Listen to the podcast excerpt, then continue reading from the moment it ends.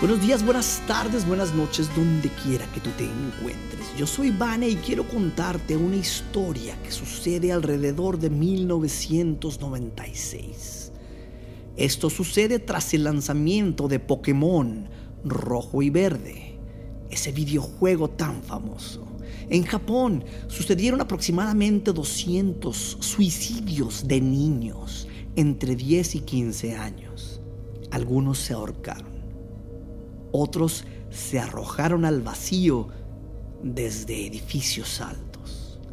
Los hubo que se cortaron las venas. ¿Qué tenían todos en común?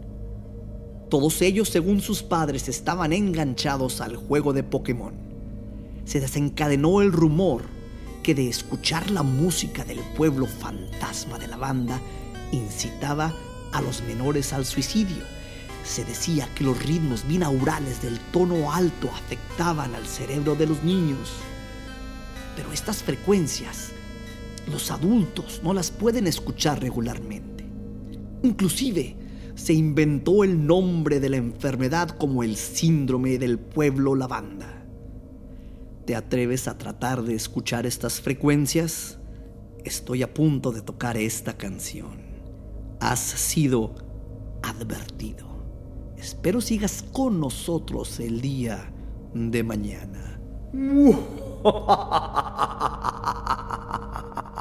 Advertencia final. Escuchar esto podría ocasionar la muerte.